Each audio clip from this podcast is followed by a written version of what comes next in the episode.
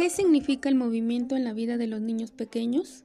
Se puede decir que lo natural, normal y saludable es que se muevan mucho, porque la motricidad es el medio privilegiado que tiene el niño para expresar su psiquismo. Las sensaciones, emociones, percepciones, representaciones, el deseo, el impulso de conocer y explorar y las relaciones con los otros se ponen de manifiesto mediante las expresiones del cuerpo y del movimiento.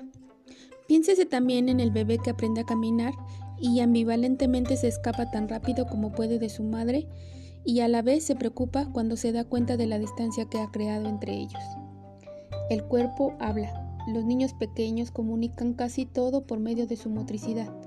Por un lado, la instrumental, que es el apoyo de la acción sobre el mundo de los objetos. Tomar los objetos, chuparlos, sacudirlos, comer, cambiar de posición, desplazarse, etc. Por el otro, la relacional, es decir, la expresión de la afectividad y el apoyo para la comunicación con los interlocutores humanos. Mediante cada acción motriz espontánea del niño se puede descifrar un sentido y a la vez su acción motriz revela su capacidad para emprender una actividad, organizarla y efectuarla. Qué importante resulta entonces la libertad de movimiento y la posibilidad de explorar el espacio. Programa de educación inicial, un buen comienzo.